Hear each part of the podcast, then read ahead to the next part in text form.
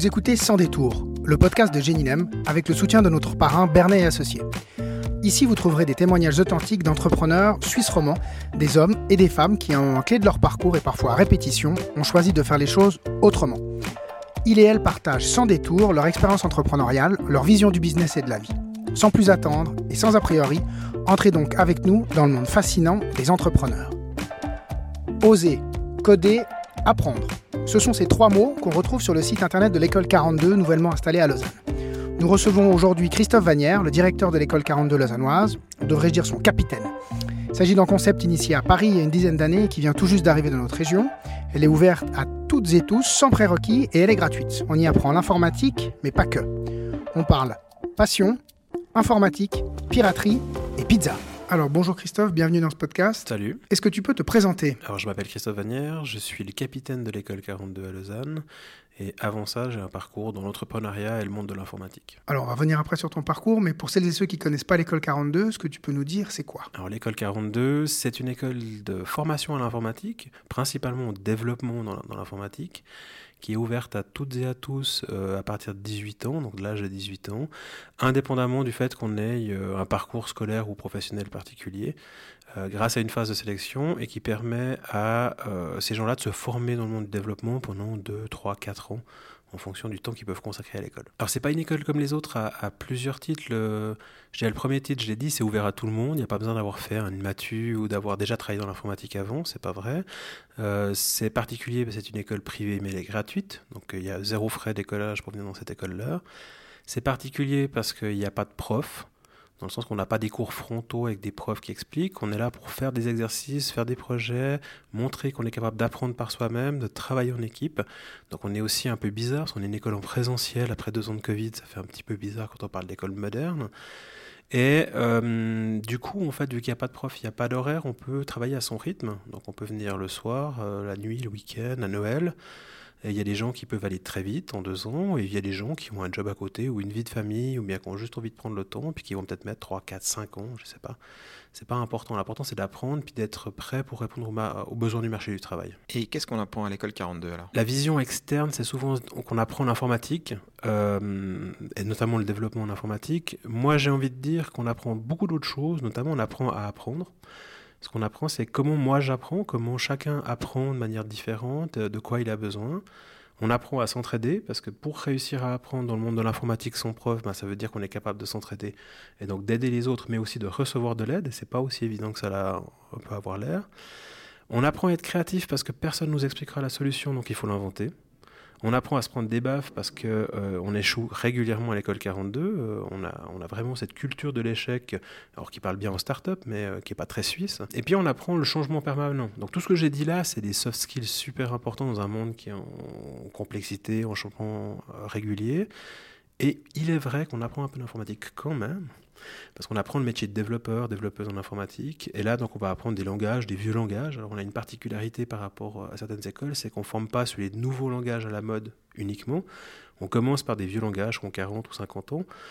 Mais quand on sait faire ça, les nouveaux langages, ils ont l'air tellement plus cool que ça va très très vite après. Donc, et quel est ton rôle, toi, au sein de l'école, euh, par rapport aux élèves, par rapport au développement? Je dirais de deux manières. Si je parle au monde extérieur, je dis que je suis directeur, ça donne l'impression que je dirige cette école. Dans la réalité, ici, je parle de capitaine, parce qu'en gros, je regarde où va le vent, puis j'essaie de plus ou moins de tenir la barre. Euh, mon, premier rôle, c'est de créer les conditions cadres pour que l'école existe, c'est-à-dire avec le comité de pouvoir trouver des fonds pour financer l'école, parce que l'école a beau être gratuite pour les étudiants, il faut encore financer le matériel, les loyers, les salaires. Euh, et ça, c'est vraiment un élément qui est, qui, est, vital pour permettre de créer l'école et de l'ouvrir et de la maintenir. L'autre élément, c'est que l'école répond aux besoins de l'économie, c'est-à-dire que bien évidemment, on sait qu'on a besoin d'informaticiens, mais on a besoin d'informaticiens qui font les bonnes choses de la bonne manière. Et ça, c'est important pour moi. Ça fait 25 ans que je travaille dans ce milieu-là de l'informatique, de pouvoir s'assurer qu'en tout temps, on soit euh, à jour et donc d'avoir cette, euh, cette, cette compréhension-là du, du, monde de l'économie et des besoins actuels et, futurs. Et j'ai envie de dire une dernière chose, c'est de créer une équipe motivée et autonome qui gère le lieu. Mais c'est compris, c'est une équipe de salariés, mais c'est aussi une équipe d'étudiants, parce que les lieux sont gérés aussi par les étudiants. Et donc pourquoi tu as décidé de te lancer dans ce projet Alors, quand j'ai découvert l'école 42, donc l'école 42 a été fondée à Paris il y a maintenant 9 ans, en 2013.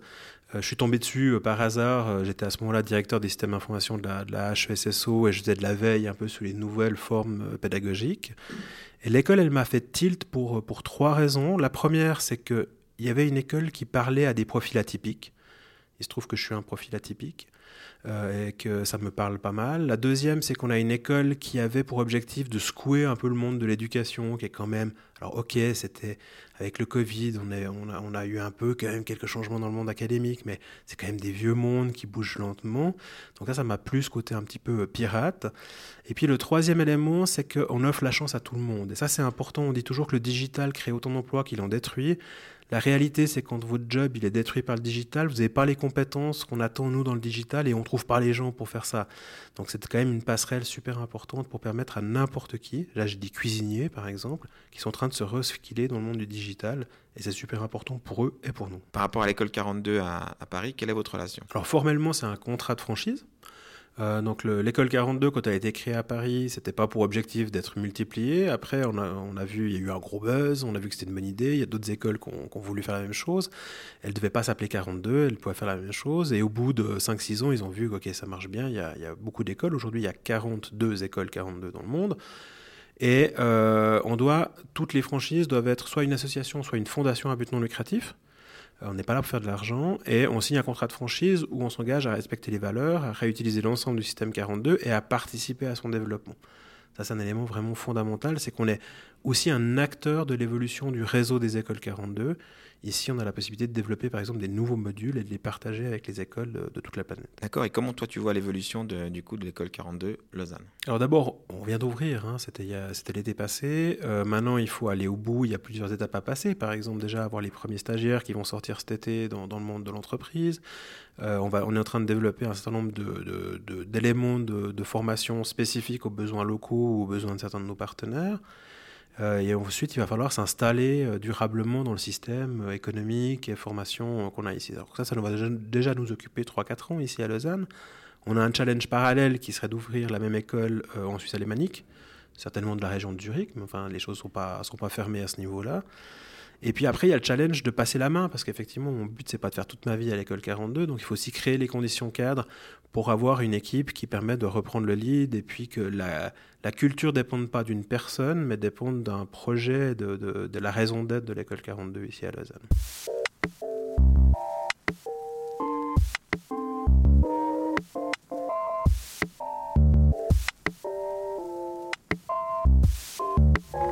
Alors maintenant, après une année d'existence, tu vas lancer la deuxième volée qui va arriver, je crois, tout, bientôt.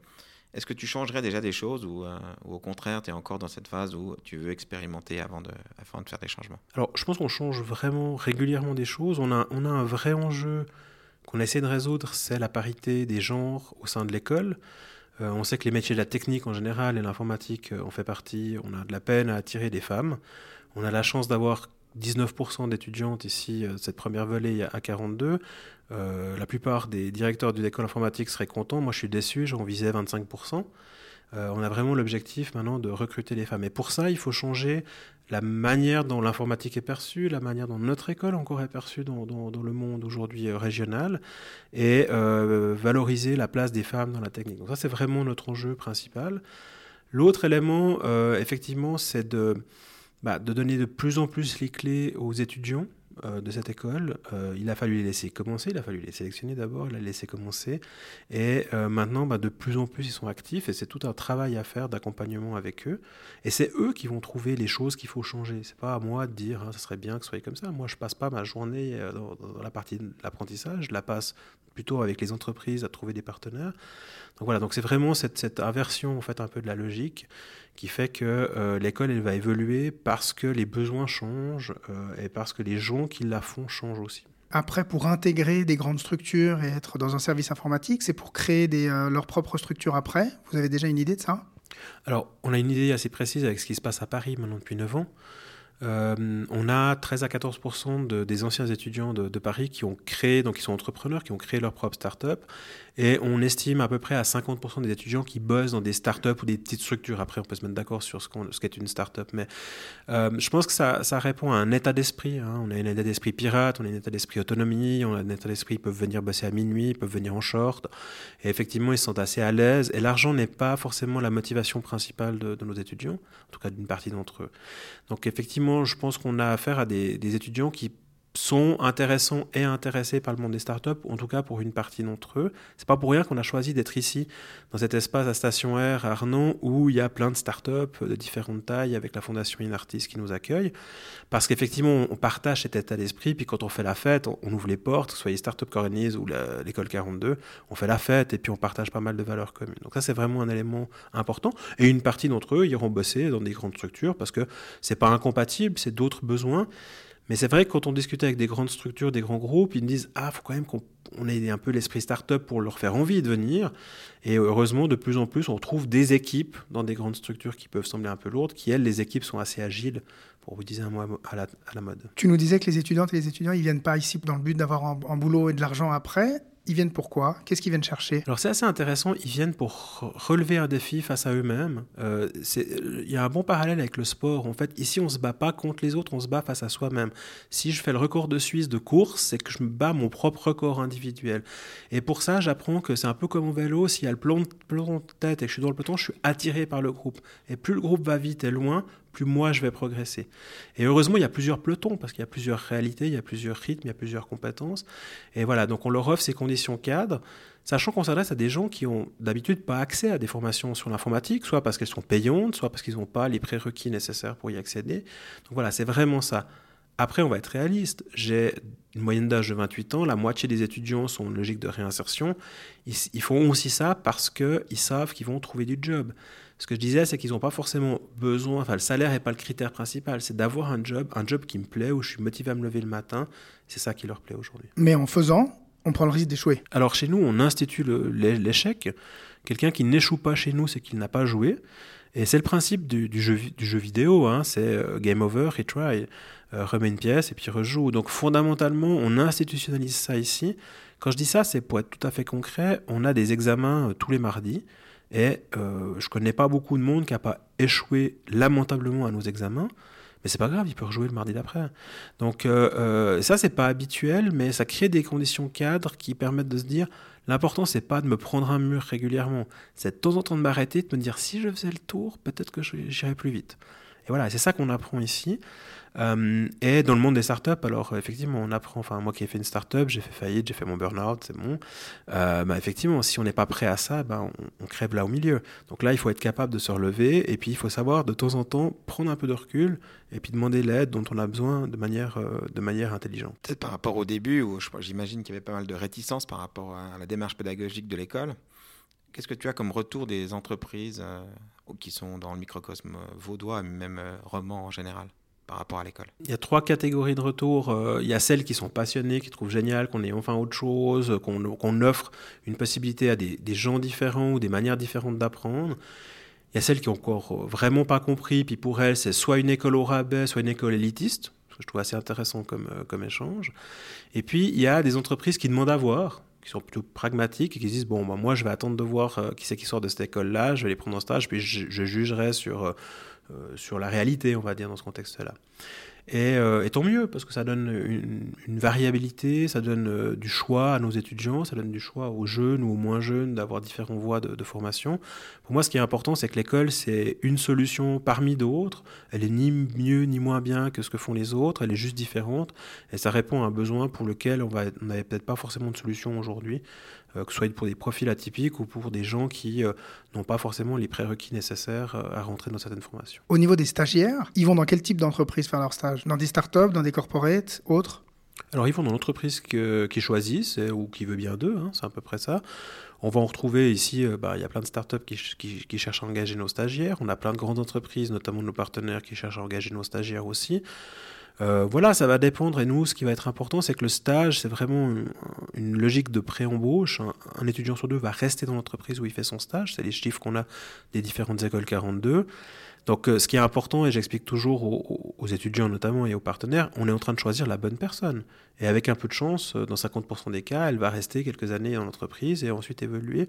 Donc voilà, donc c'est ça qui va être important. Et la bonne personne, ça peut être les valeurs de l'entreprise ou de la personne, ça peut être le type de job, ça peut être les conditions, le salaire, le lieu, etc. Il y a plein de raisons qu'on fait qu'on choisit une entreprise et pas uniquement la taille. Et toi, Christophe, par rapport à ton parcours avant d'être à l'école 42, qu'est-ce que tu as fait? En quelques mots, euh, d'abord j'ai commencé par faire euh, une formation normale, j'ai fait l'IPFL, euh, etc. Mais j'ai eu la mauvaise idée de créer une start-up euh, dans les années 90 dans le domaine du web. Donc j'ai arrêté euh, mes études, j'ai créé une start-up, j'ai fait faillite comme il se doit. Et euh, j'ai continué à bosser quelques années dans le monde des start-up jusqu'au crash de 2001, qui était le premier crash du, monde Internet. Et après, je suis allé me réfugier dans les banques parce qu'il y avait des boulots intéressants et bien payés. En l'occurrence, en tant principalement comme project manager, j'étais lead du développement des solutions e-banking pour les banques autonales, en l'occurrence. Et j'ai bossé 13 ans dans le monde bancaire, d'une entreprise informatique locale à IBM, directement au sein d'une banque cantonale. Euh, et j'ai la chance de ne pas être bon techniquement, ce qui fait que j'ai toujours eu des postes de management, en fait, fondamentalement. Mais euh, ça fait 25 ans que je vis avec des informaticiens euh, et qu'on partage cette passion-là. simplement, moi, j'amène plutôt le côté organisation, relations clients et management. Euh, j'ai passé après le, monde bancaire dans le monde de l'enseignement. Alors ça fait 20 années que j'enseigne euh, dans le monde des, brevets et diplômes fédéraux parce que j'ai fini quand même par faire ce papier-là. Puis vu que je me plains de la qualité des profs, ils m'ont dit bah, fais mieux. Donc c'est pour ça que je me suis retrouvé prof. Et euh, quand j'ai quitté le monde bancaire, je me suis dit pourquoi pas le monde académique. Donc j'ai travaillé à la HESSO, notamment comme directeur des systèmes d'information, donc au rectorat qui couvre l'ensemble de la Suisse romande. Et là, j'ai découvert ben, un petit peu l'envers du décor hein, d'un monde académique avec des éléments positifs, des éléments qui l'étaient moins, avec une complexité aussi du, système académique suisse. Et euh, ça m'a donné l'occasion bah, d'abord de découvrir l'école 42, puis ensuite de me donner assez envie pour euh, claquer la porte et puis ouvrir cette école et prendre ce risque-là, avec euh, beaucoup de bienveillance de mes collègues de, la HESSO, bien évidemment. et voilà, et en fait, je réunis dans l'école 42 cette passion pour l'informatique et les projets informatiques, cette passion pour le monde de l'entrepreneuriat, parce que si je me définis effectivement, c'est d'abord comme un, homme de projet, de création, que ce soit une entreprise ou autre, et puis cette passion pour euh, le monde de l'enseignement, où dès le début, ce qui m'intéressait pas, même si j'adore parler, c'est pas les cours frontaux, mais c'est de créer des expériences, puis faire de la pratique. Et ça, c'est vraiment important pour moi. Et à l'école 42, j'avais tout ça. Et en plus, j'ai le droit de faire les pizzas le soir pour les étudiants, donc je suis super content.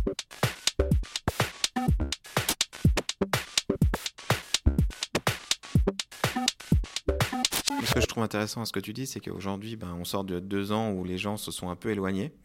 Et toi, à l'école, tu as réussi à conserver, mais d'ailleurs, vous étiez toujours en présentiel, hein, c'est ce que tu nous avais dit. Et, et je pense que je ne sais pas si tu peux dire quelques mots par rapport à ça, à cette idée du fait qu'on se voit et qu'on échange en fait. Alors c'est super important. Euh, on a une école où on favorise vraiment le présentiel. Je dis pas que les gens peuvent pas bosser un peu à distance, etc. Mais on sait que c'est plus dur.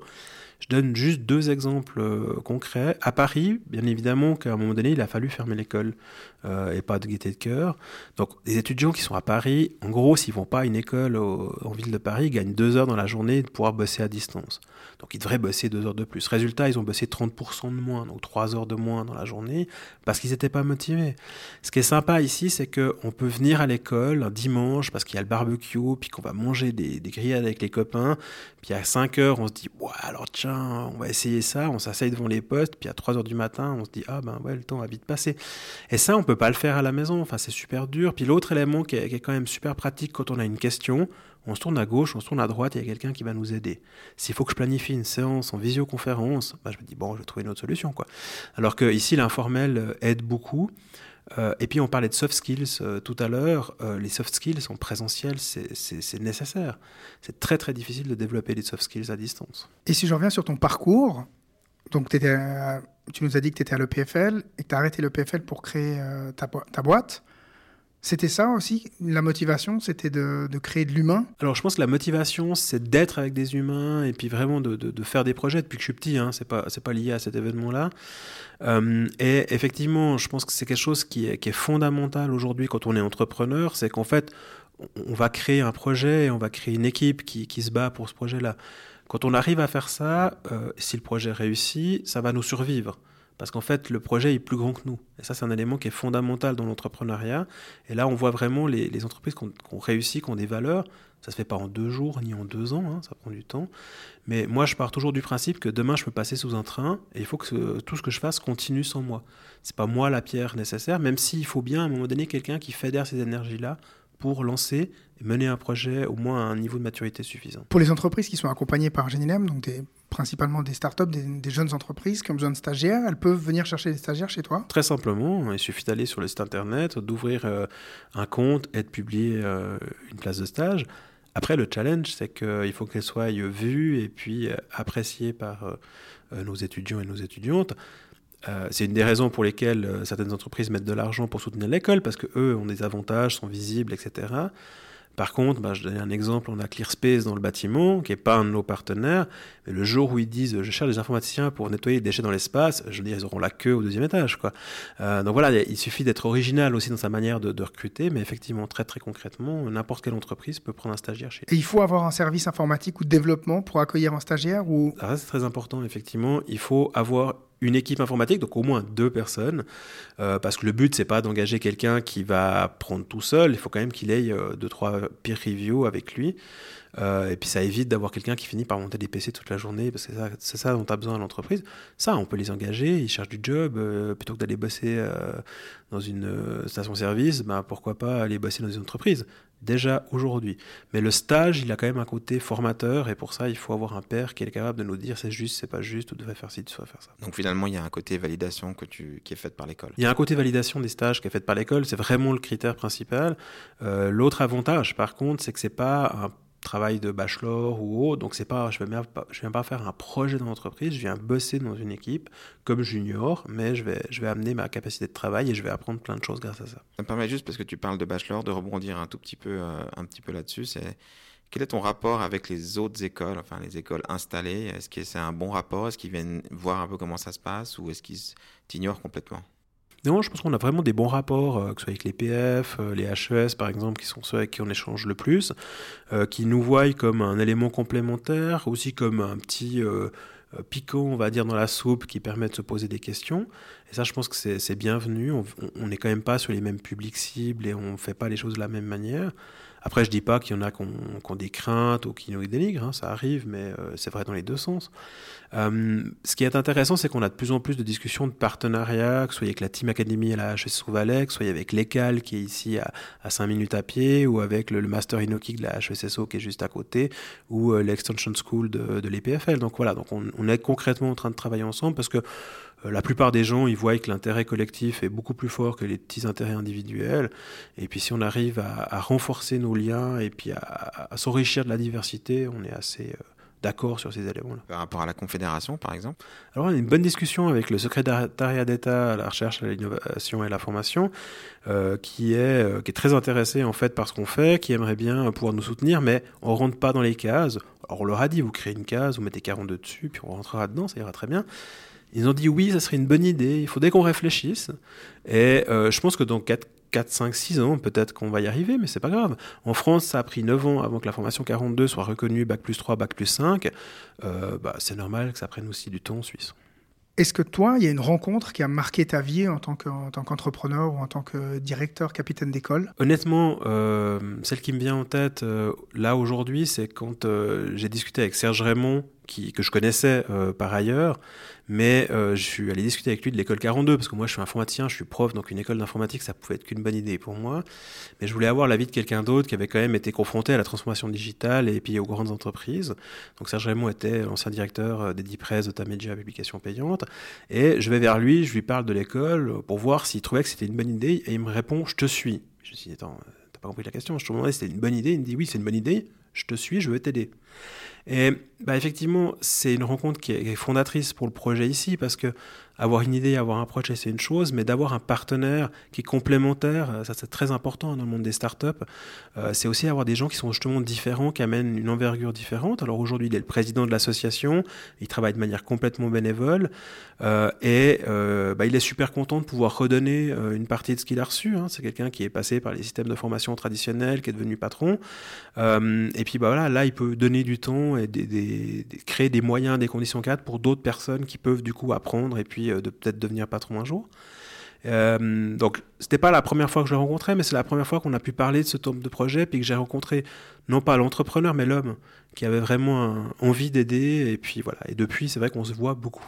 S'il y a des, euh, auditrices ou des auditeurs, qu'elles soient jeunes, qu'ils soient jeunes ou bien moins jeunes, puis qui ont des idées de reconversion, puis qui hésitent à faire l'école 42, ça serait quoi ton conseil pour ces personnes-là?